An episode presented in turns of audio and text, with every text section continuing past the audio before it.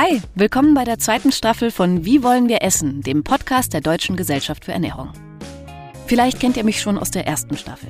Ich bin Henriette Schröers und ich bin hier Host und gehe in jeder Folge der Frage nach, wie wir uns gut, gesund und nachhaltig ernähren können. Für alle, die zum ersten Mal zuhören. In diesem Podcast treffe ich Expertinnen aus der Ernährungswissenschaft. Wir reden über ihre Arbeit, ihre Sicht auf aktuelle Entwicklungen und über ihre Visionen für unsere Esszukunft. In der ersten Staffel ging es dabei immer um das Thema Nachhaltigkeit. Und jetzt, in der zweiten Staffel, schaue ich mir an, welche Empfehlungen von der DGE und ihren WissenschaftlerInnen erarbeitet werden. Es wird um Ernährungsberatung, Sport, Kinder- und SeniorInnen gehen und ich mache einen Ausflug in die Lebensmittelchemie. Und außerdem besuchen meine Kollegen verschiedene Leute, die mit Ernährungsempfehlungen umgehen bzw. an ihnen arbeiten.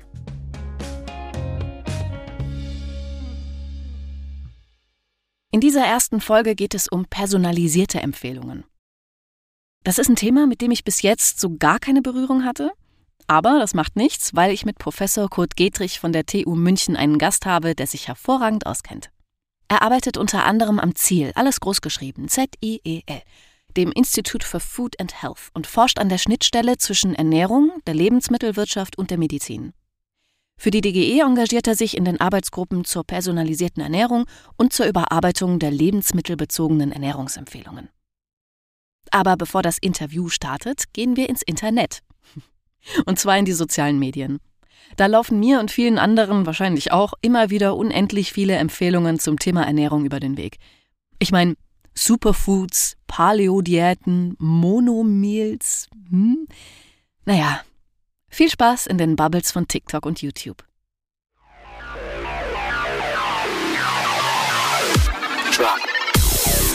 Eine Stunde und 41 Minuten.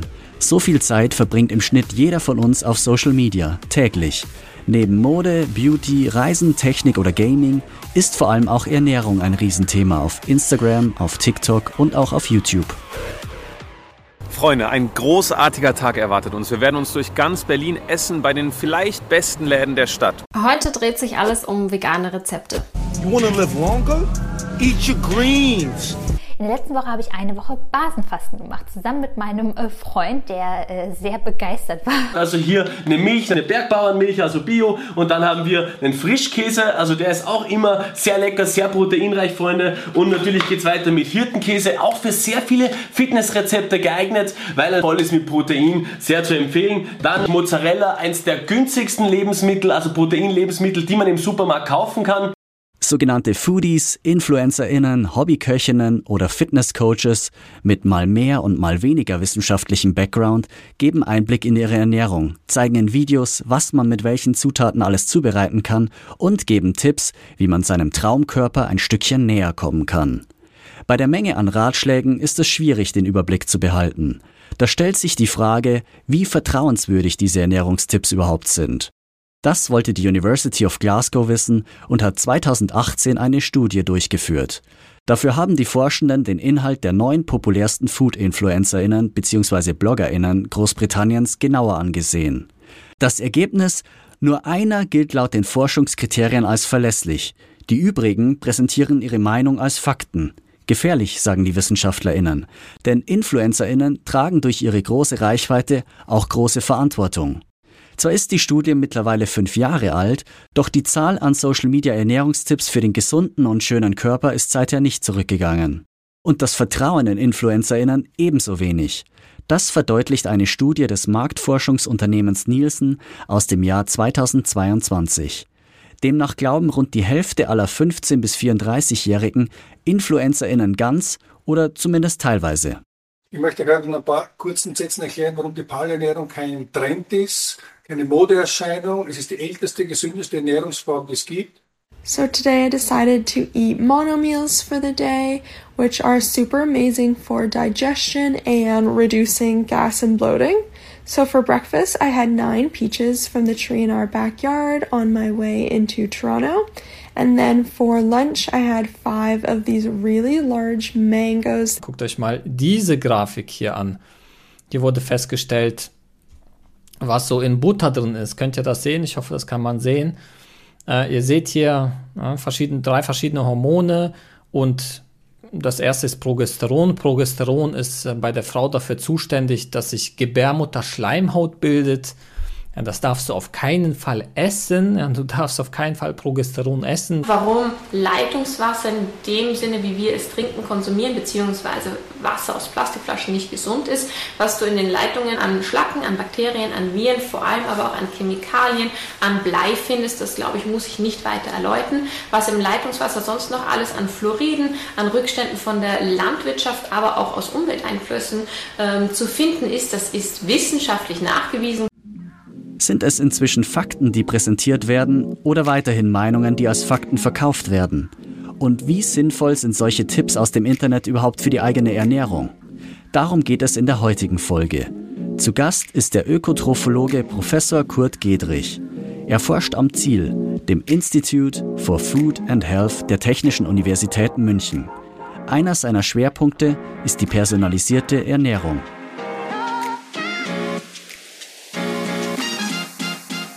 Hallo, Herr Gedrich, schön, dass Sie bei uns im Podcast sind. Vielen Dank für die Einladung, ich freue mich. Hallo.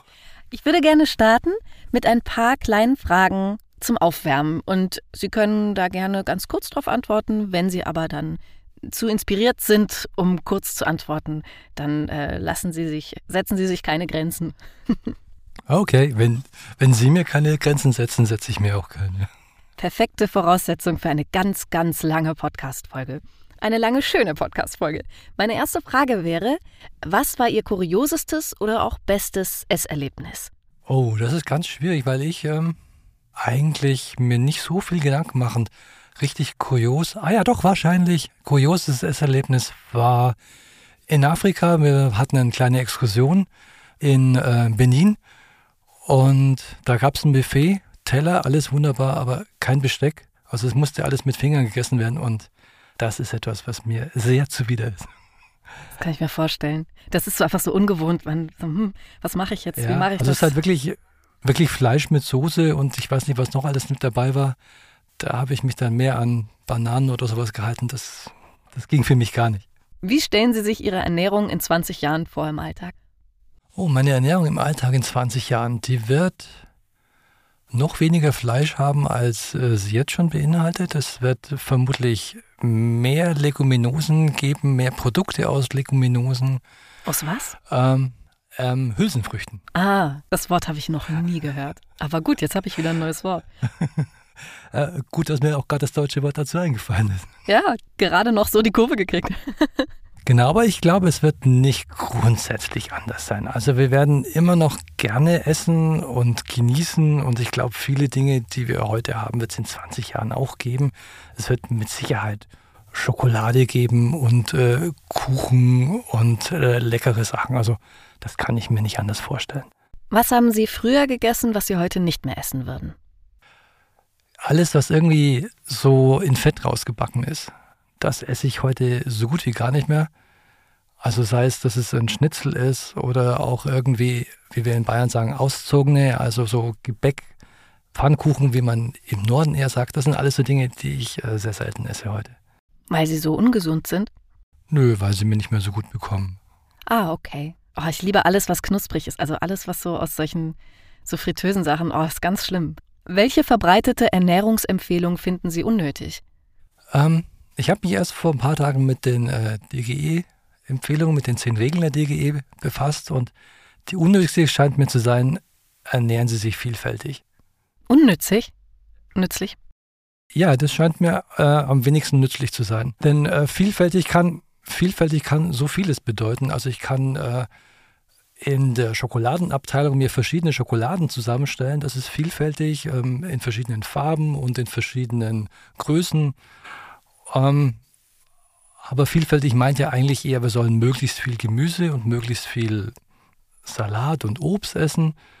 Und das ist jetzt nicht unbedingt vielfältig, sondern einfach möglichst viel pflanzliche Produkte zu essen. Mhm. Deshalb finde ich vielfältig ähm, keine so gute Empfehlung. Wenn Sie nur einen Tipp für eine bessere Ernährung geben dürften, welcher wäre das?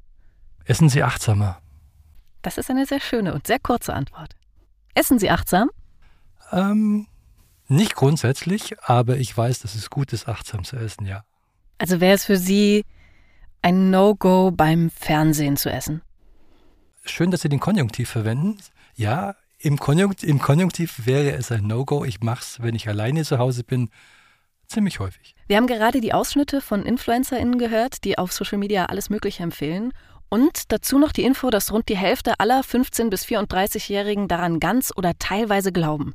Und wenn ich mir das so anhöre, da sind ja für mich wirken viele davon sehr, sehr unqualifiziert. Und ich frage mich da wirklich fassungslos, wie kommen die denn dazu, sowas zu erzählen? Und glauben die da selbst dran oder ist das bloß Werbung?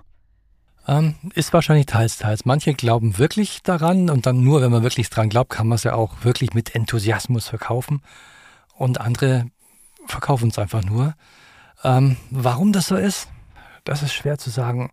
Ähm, aber ich habe mal ein ziemlich gutes Paper gelesen, das bringe ich auch in meiner Vorlesung, ähm, über all diese Ernährungsempfehlungen. Also wenn wir an Paleo und Low Fat, Low Carb und so weiter denken, ähm, wenn man mal einen Schritt zurückgeht und quasi aus der Entfernung darauf schaut, ist in diesem Paper zusammengefasst worden, haben die alle die gleiche Botschaft. Und zwar, man soll nicht so viel essen, hauptsächlich pflanzlich, bisschen tierisch und auf diesen Nenner gebracht äh, kommt man eigentlich mit ziemlich vielen Ernährungsempfehlungen hin. Wenn man das Ganze allerdings dann zur Religion hoch erhebt und sagt, du musst aber, weil dein Heil steckt darin, ja, das mag im religiösen Bereich zutreffen, da gibt es ja dann auch so Speisenvorschriften, aber wissenschaftlich, ernährungswissenschaftlich ist natürlich da nichts dran. Eine Aussage in der Collage hat sich bei mir auch so ins Hirn gegraben, weil ich bin einfach, ich bin einfach verwirrt. Soll ich jetzt aufhören, Butter zu essen, weil da Progesteron drin ist und irgendwas mit Gebärmutterschleimhaut und das ist alles teuflisch? Butter ist ja wirklich ein Lebensmittel, das wir schon seit Jahrhunderten essen. Und ich kann mir nicht vorstellen, dass da jetzt plötzlich Probleme sind. Und wie gesagt, dass diese Probleme dann ausgerechnet nur Frauen betreffen sollen. Ich sehe da keine Substanz drin, nein. Es stimmt, dass in Butter und anderen Milchprodukten Hormone wie Östrogen enthalten sind, aber die Mengen sind im Vergleich zu eurer eigenen Hormonproduktion sehr gering. Außerdem baut euer Körper die fremden Hormone während der Verdauung sehr schnell ab. Daher besteht nach aktuellen Kenntnissen kein Gesundheitsrisiko. Da bin ich aber beruhigt. Wo ich jetzt hoffentlich auch gleich beruhigt bin, da hat auch jemand erzählt, Leitungswasser, also TikTok sagt, ich soll Leitungswasser nicht trinken, das wäre nicht gesund, da wären Schlacken drin, Bakterien, Viren, Blei, Fluoride, alles Mögliche, was irgendwie, naja, was irgendwie schlecht sein soll. Ich dachte, Leitungswasser wäre so gut bei uns. Bin ich da jetzt, wer hat recht? TikTok? Ich bin kein Toxikologe und die Dinge, die Sie hier oder die von TikTok hier angesprochen werden, gehen da mehr in die toxikologische Richtung. Ich kenne eigentlich nur die Aussage, dass äh, unser Leitungswasser das Lebensmittel sei, das am besten kontrolliert ist. Und ähm, da mögen zum Teil Schwermetalle drin sein, aber in einer gesundheitlich bedenklichen Art kann ich mir nicht vorstellen. Ich bin, wie gesagt, kein Toxikologe, aber nachdem unsere Lebenserwartung auch immer schön steigt, kann das also nicht so schlimm sein. Wenn ich mir einfach nur Lebenserwartung anschaue, würde ich sagen, was auch immer vielleicht zusätzlich ins äh, Trinkwasser gekommen ist, es scheint eher günstiger als ungünstig zu sein. Aber das ist natürlich auch nur eine sehr einfache epidemiologische Zusammenfassung. Keine Sorge, ihr könnt euer Leitungswasser bedenkenlos trinken. Es wird permanent von eurem Wasserversorger überwacht, denn es muss viele strenge Grenzwerte, auch für zum Beispiel Bakterien oder Schwermetalle, einhalten. Die Testergebnisse müssen die Versorger euch zur Verfügung stellen, zum Beispiel auf ihrer Website. Ab der Wasseruhr bei euch zu Hause seid ihr bzw. eure Vermieter für die Wasserqualität verantwortlich. Lasst euren Wasserhahn einfach etwas laufen, bis wieder frisches Wasser aus der Leitung kommt. Bleirohre finden sich nur noch in Häusern, die vor 1973 gebaut wurden. Außerdem könnt ihr euer Leitungswasser testen lassen. Seriöse Labore findet ihr auf der Seite des Landesamtes für Natur, Umwelt und Verbraucherschutz NRW. Auch für andere Bundesländer. Manche Wasserversorger bieten ebenfalls Tests an. Das ist schon, das ist schon verrückt. Also, da werden ja Sachen behauptet, wo man denkt, das kann doch niemand glauben. Aber manche Sachen setzen sich dann trotzdem so fest, wo man sich fragt, so, wie kommt er da drauf? Ist da was dran? Und naja, je nachdem, wann man das so sieht, wer einem das erzählt und in welcher Lebensphase man so ist und in welchem Bildungs, in welchem Bildungsgrad man so unterwegs ist, kann es schon gefährlich werden, glaube ich, wenn da, wenn da so ein Mist erzählt wird. Das, ach, man sollte einfach nicht so viel auf Social Media rumhängen. Ja, aber seit der Diskussion über Querdenker wissen wir, dass quasi alles gedacht werden kann. Und Dinge, die man normalerweise nicht für möglich hält, es gibt unter vielen Millionen Bundesbürgern und Bürgerinnen halt dann auch welche, die eigenartige Sachen denken. Kann man sich das auch gut einreden? Also so Placebo-Effekt mäßig, dass jetzt diese Art von Ernährung einfach die Antwort auf alles ist? Ähm, kann man bestimmt machen. Und eine wichtige Funktion von Ernährung, von Essen ist ja eigentlich, dass es auch glücklich macht. Und wenn es solche Menschen glücklich macht mit irgendwelchen geheimnisvollen Botschaften, mit irgendwelchen Empfehlungen, dann sind sie zumindest glücklich dabei. Ob sie dann auch physiologisch gesund sind, kann ich äh, natürlich nicht sagen. Aber es ist ja schon mal nicht schlecht, glücklich dabei zu sein. Ich kann mir vorstellen, dass man Social Media für solche Mythen und Trends eigentlich auch gar nicht braucht. Das, ich, ich glaube, das gab es schon immer, oder? Das gab es, denke ich, schon immer, ja. Also quasi als äh, Tradition von den Ahnen, wie man sich ernähren soll. Und ich glaube, ohne dass ich jetzt wirklich äh, tiefer eingestiegen bin in Theologie, ich glaube, so sind auch solche Speisenvorschriften in vielen Kulturen entstanden. Mir fällt gerade leider nichts ein, aber es gibt ja immer auch so, so richtig schön absurde Sachen aus dem Mittelalter oder der Renaissancezeit ähm, was, was man essen soll gegen dieses und jenes. Und ähm, ja, leider fällt mir gerade nichts Absurdes ein, aber die Welt ist sehr groß und schön in diesen absurden Mythen. Sind Sie denn eigentlich selbst auf Social Media unterwegs und kriegen sowas mit? Nein. Also ich habe ich habe äh, altersgerecht noch einen Facebook-Account, den ich kaum nutze. Ich habe kein Twitter oder X und ich habe kein äh, sonst irgendwas. Nein, ähm, das kostet mich einfach zu viel Zeit, da habe ich keine Lust dazu. Wie kann ich auf Social Media erkennen, ob da jemand kompletten Quatsch erzählt oder ob da was dran sein könnte? Gibt es da Hinweise? Ich glaube, dass das gar nicht so einfach ist. Also wenn man sich Mühe machen würde und dann quasi wissenschaftliche Literatur recherchiert, dann kann man das feststellen. Aber das ist für den Laien vermutlich kaum ein gangbarer Weg. Also vielleicht einfach erstmal selbst Verstand einschalten, vielleicht auch Freunde, Verwandte fragen, du, ich habe gehört, das soll so und so sein, was hältst du davon? Vielleicht so ein bisschen so einen internen Faktencheck mal auszuprobieren. Mhm. Es ist auch schwer, da Orientierung zu finden, auch so bei journalistischen Inhalten auf Social Media, so wer ist seriös, wer ist nicht seriös. Okay, vielleicht ist es auch einfach nicht der richtige Weg, auf Social Media nach Ernährungsempfehlungen zu gucken. Aber Social Media sind für alles gut, oder? Also zumindest ähm, meint man das und ich glaube, das äh, wird sich auch nicht mehr ändern. Also da ist eher so, dass halt die, die seriösen Botschaften sich schwer tun, wahrscheinlich in der Gemengelage da irgendwo durchzusetzen. Hatten Sie auch schon mal eine Phase, in der Sie einem bestimmten Ernährungstrend gefolgt sind, das mal ausprobiert haben und irgendwie gut fanden und heute sagen würden, ach, war eigentlich Quatsch? Ja, aber das ist ziemlich lange her. Oh. Das ist sehr lange her. Ich war damals äh, Student im ersten Semester und das ist auch wirklich nur eine ganz kleine Anekdote, nicht so wahnsinnig spannend. Ähm, es war die Osterzeit, es war die Karwoche und ich habe mir vorgenommen, in dieser Zeit nichts anderes zu mir zu nehmen als Milch. Ähm, ich dachte, die Milch ist gesund. Wie gesagt, ich war im ersten Semester und habe also in dieser Karwoche nur mhm. Milch zu mir genommen. Aber was war das so Vollfett-Weidemilch? Ähm, Weidemilch war es nicht, aber Vollfett könnte es schon gewesen sein. Wie gesagt, erstes Semester, ich hatte noch keine Ahnung von Ernährung Heute kommt es mir so vor, so wie Back to the Roots. Das ist lustig, weil ich kenne jemanden, der hatte auch so eine Phase und der hat wirklich so Heumilch, so richtig fette Heumilch, wo oben immer so, so ein bisschen Fett treibt. Da hat er dann, weiß ich nicht, am Wochenende so drei Flaschen von getrunken. Und wir haben uns, und der war sogar Mediziner und wir haben uns immer gefragt, ob das denn, also ob das denn wirklich gut sein kann. Wie haben Sie es denn vertragen? Haben Sie dann nach einer Woche gemerkt, dass das eine blöde Idee war? Ich habe gemerkt, dass es eine blöde Idee war, aber nicht, weil ich es nicht vertragen habe, sondern weil ich einfach so viel Lust auf so viel anderes zu essen hatte und ähm, erstmal nur die Milch dann, glaube ich, im Kaffee gelandet ist und sonst nirgends mehr. Wenn man jetzt solchen, ich trinke ab jetzt nur noch Milch, äh, Trends aus dem Weg gehen will, welche seriösen Empfehlungen gibt es denn so für uns alle? Ähm, ja, eigentlich schon, wie ich, wie ich vorhin gesagt habe. Also wenn man sich überwiegend äh, pflanzlich ernährt, kann man nicht viel falsch machen. Ähm, und auf die Portionen zu achten, so wie ich vorhin schon gesagt habe, achtsam zu essen, also darauf zu achten, was tut mir gut und wann bin ich eigentlich satt und sollte dann eher quasi den Rest übrig lassen. Das wären vielleicht so, so kleine Empfehlungen, die, glaube ich, immer ganz gut funktionieren. Und dann so große Empfehlungen wie die zehn Regeln der DGE, die Sie vorhin auch schon genannt haben, oder? Ist das, sind das so Richtungen?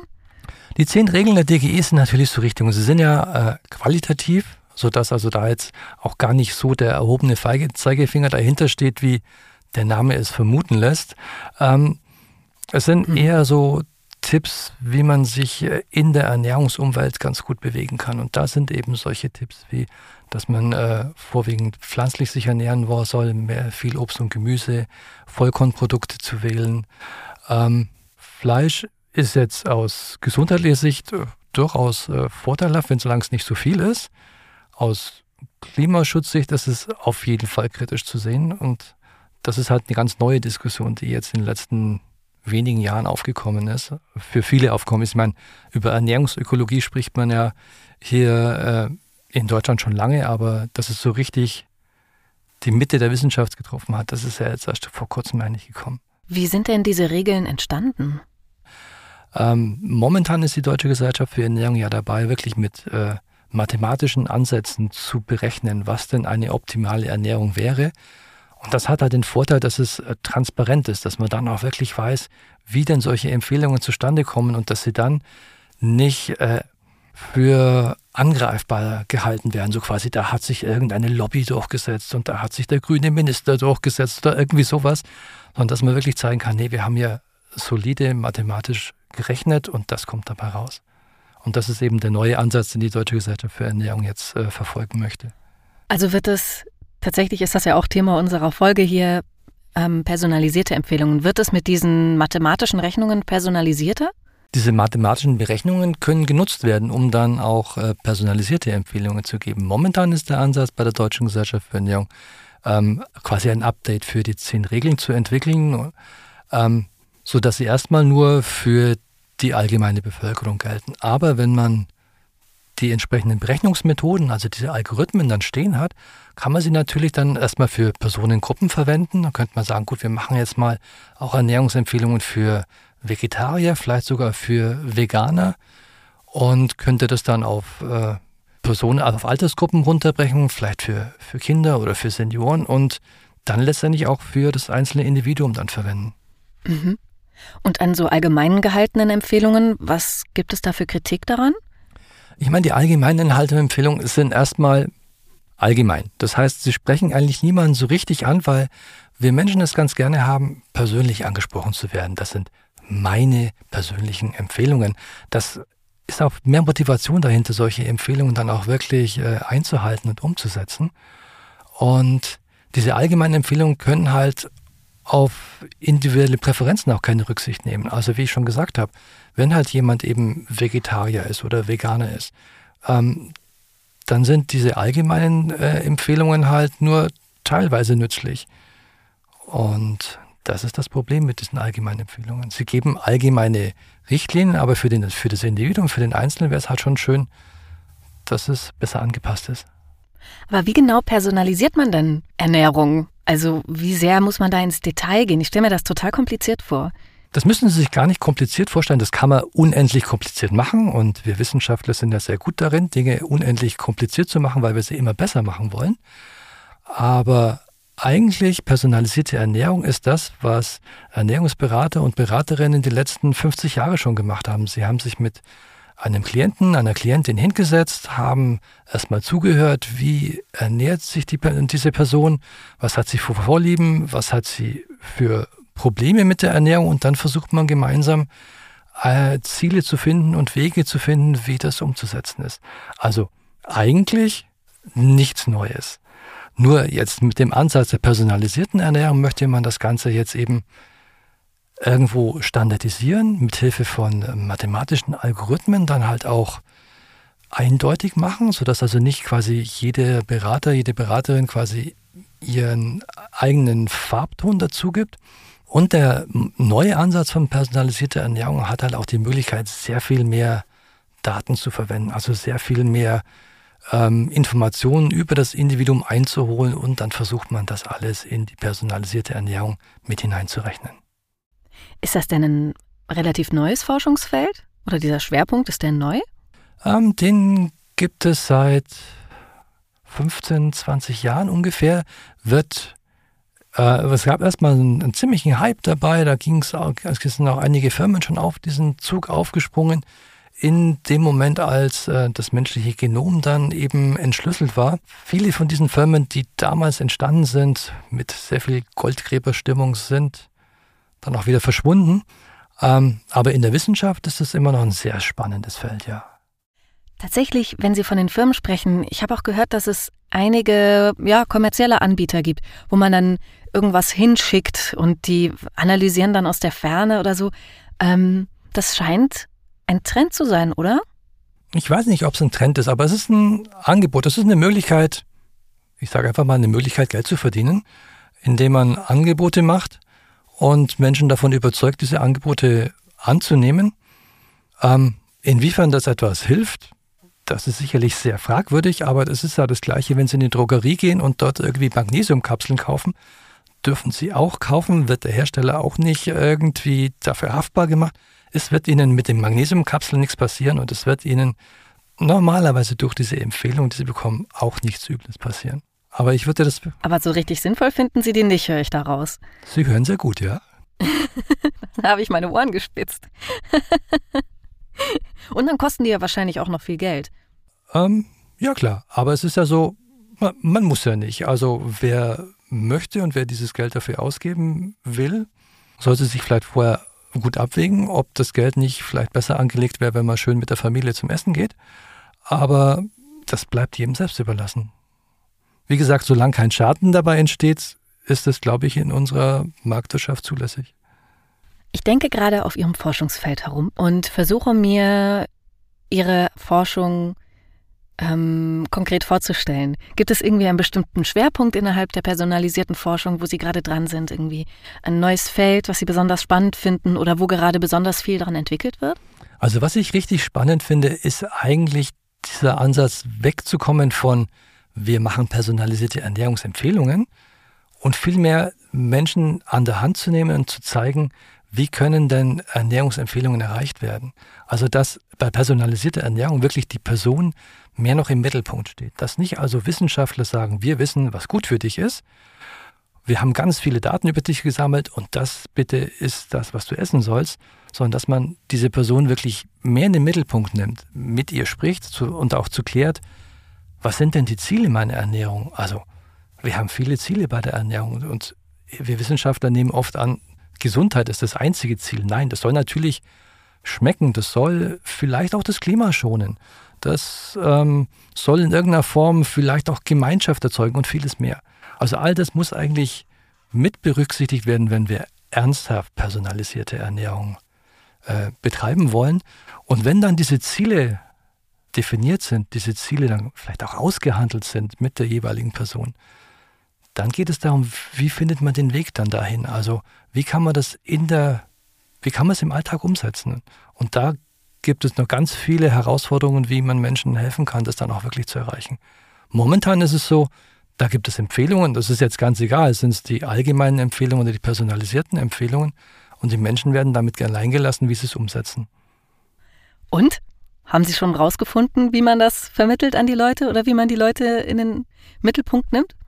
Ähm, das sind momentan mehr so theoretische Gedanken, auch wirklich um zu zeigen, hier, wir brauchen in dem Bereich der personalisierten Ernährung eine Zeitenwende. Und hier gibt es ganz viel äh, neue Forschungsfelder, wo man dann auch mit, mit künstlicher Intelligenz sehr viel äh, machen kann. Ähm, aber diese Forschung steckt vielfach noch in den Kinderschuhen, ist aber unheimlich spannend. Ich glaube, dass das wirklich etwas ist, womit die Ernährungswissenschaft den Menschen wirklich helfen kann. Ich bin so neugierig, deswegen bohre ich so weiter, weil ich mich jetzt natürlich frage, so, aber gibt es denn eine Richtung? Haben Sie irgendwie schon, weil natürlich, das ist das, dieser erhobene Zeigefinger, der ist ja Gift. Wenn man sagt, du darfst dies nicht, du darfst das nicht und so und ernähr dich doch jetzt mal gesund und dann sitzt du da und denkst, hm, okay, dann esse ich jetzt keine Süßigkeiten mehr oder so. Ähm, aber haben Sie schon eine Idee? Vielleicht so. Haben Sie schon eine Idee, in welche Richtung es gehen könnte, wie man da was für einen Ansatz man da fahren könnte. Ja, wie gesagt, da könnte man mit künstlicher Intelligenz sehr viel machen. Wenn äh, also diese künstliche Intelligenz weiß, was der Mensch gerne isst, welche Ernährungsziele dieser Mensch verfolgen möchte und dann wird dieser Mensch von der künstlichen Intelligenz im Alltag begleitet. Und wirklich in dem Moment, wo dann die Entscheidung getroffen wird, was ich esse, wann ich esse, könnte diese künstliche Intelligenz dann Tipps geben und sagen, hey, vielleicht nimmst du das und nicht das und das wäre dann gut. Aber mehr so wirklich im Sinne von Tipps wäre doch vielleicht ganz gut oder probier mal und auf keinen Fall eben mit dem gehobenen Zeigefinger, wie Sie es gerade auch formuliert haben. Also das wirklich in der jeweiligen Situation Tipps geben, dass die Personen Tipps bekommen. Nicht so wie eben allgemeine Empfehlungen, die man immer im Hinterkopf haben muss und die man in der entscheidenden Situation auch ganz schnell wieder abschalten kann. So dass es mir, ich, vielleicht habe ich ja irgendwie so eine Smartwatch oder so und da habe ich meinen kleinen Ernährungsberater drin und der weiß, dass ich heute Morgen Porridge gegessen habe und mittags gab es Nudeln und dann sagt er abends, hey, wie wär's mit einem leichten Salat? Genau sowas? sowas, genau sowas. Also sitzt in ihrer Smartwatch, sitzt in ihrem äh, Smartphone oder vielleicht auch in irgendeinem Headphone, vielleicht sogar später mal irgendwie in äh, ihre Brille eingebaut, so wie es Google Glasses ja mal gab. Sie dann also genau sie quasi so verfolgt und in der jeweiligen Situation ihnen Tipps gibt. Und das wäre dann etwas, wo personalisierte Ernährung wirklich der traditionellen Ernährungsberatung überlegen ist. Denn kein Ernährungsberater, keine Ernährungsberaterin kann uns ständig auf der Schulter sitzen und dann im richtigen Moment die entsprechenden Empfehlungen geben. Dann sind wir auf jeden Fall in der Zukunft angekommen. Meinen Sie, das wird mal möglich sein? Was sind so, was so Ihr Gefühl? Oder Gefühl fragt mal Forscher ja nicht. Was ist so Ihre Annahme? ja, ich bin mir sicher, dass das möglich sein wird. Ich bin mir nicht sicher, wie es äh, akzeptiert wird. Aber bei einer Weltbevölkerung von etlichen Milliarden wird es sicherlich einige tausend, vielleicht sogar einige Millionen geben, die das cool finden und die das gerne ausprobieren wollen. Ähm, ich glaube nicht, dass es die breite Bevölkerung machen möchte. Und das Schöne ist ja aber auch, man kann ja diesen Ernährungsberater dann an- und ausschalten, wie man gerne möchte. Also wenn ich sage, jetzt untertags, Montag bis Freitag lasse ich mich da beraten und am Freitagabend schalte ich dann diesen Berater ab und habe am Wochenende Spaß und esse, was ich Lust habe und am Montag schalte ich ihn wieder ein. Am Wochenende möchte ich nicht, dass mich jemand beim Burgeressen beobachtet. Zum Beispiel. Mit Milkshake am Ende. Aha. Aber was gibt es denn heute schon? Wie ist denn heute der Stand von personalisierter Ernährung? Sind das einfach nur in Anführungszeichen ErnährungsberaterInnen oder was für Möglichkeiten gibt es denn da? Also es gibt, Sie haben ja das vorhin auch schon angesprochen, es gibt ja auch äh, kommerzielle Angebote, äh, die Daten sammeln über den jeweiligen Klienten, die jeweilige Kundin und ähm, darauf hingehend dann Empfehlungen machen. Das zum Teil basierend auf einfach den Ernährungsgewohnheiten, zum Teil basierend auf Gentests, zum Teil basierend auf dem Mikrobiom, also basierend auf Stuhlproben. Da gibt es ein ziemlich breites äh, Angebot an Möglichkeiten für Menschen, die das gerne machen möchten. Vielen Dank für diesen Ausflug in die personalisierte Ernährungsberatung oder Ernährungsforschung. Dankeschön. Sehr gerne, hat sehr viel Spaß gemacht. Vielen Dank. Eine wichtige Funktion von Essen ist, dass es uns glücklich macht. Das ist doch schon mal schön. Und hinter den meisten Ernährungsempfehlungen steckt im Kern dasselbe. Und zwar nicht zu viel essen, wenig tierisches und viel pflanzliches und dazu eine Portion Achtsamkeit mit sich selbst. Also, dass man in sich reinhorcht und ja, so Sachen klärt wie, bin ich eigentlich schon satt, aber habe das Gefühl, ich muss den Teller unbedingt aufessen? Was tut mir gut? Was tut mir eher nicht gut? Solche Sachen dann eben. Und wenn man sich danach orientiert, ist man schon auf einem guten Weg. Personalisierte Empfehlungen, die genauer darauf angepasst sind, wer ihr seid und was ihr den ganzen Tag so macht und tut und braucht, das können Ernährungsberaterinnen leisten. Aber vielleicht geht das bald zum Teil auch mit einer KI, die uns beim Grübeln unterstützt, was es morgen zu essen geben könnte. Passend dazu spreche ich in der nächsten Folge mit der Ernährungsberaterin Irene Noack. Sie hat super viel Erfahrung und die Menschen, die zu ihr kommen und die sie berät, kommen aus ganz verschiedenen Gründen zu ihr. Welche das sind und mit welchen Vorurteilen sie aufräumt, das erfahrt ihr, wenn ihr wieder einschaltet. Und wenn ihr bei diesem Podcast auf Folgen klickt und die Benachrichtigungsglocke aktiviert, dann verpasst ihr auch nie wieder was. Eine Win-Win-Situation. Bis zum nächsten Mal. Tschüss.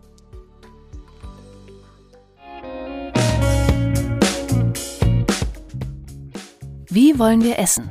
ist eine Produktion von Escucha, Kultur fürs Ohr, im Auftrag der Deutschen Gesellschaft für Ernährung.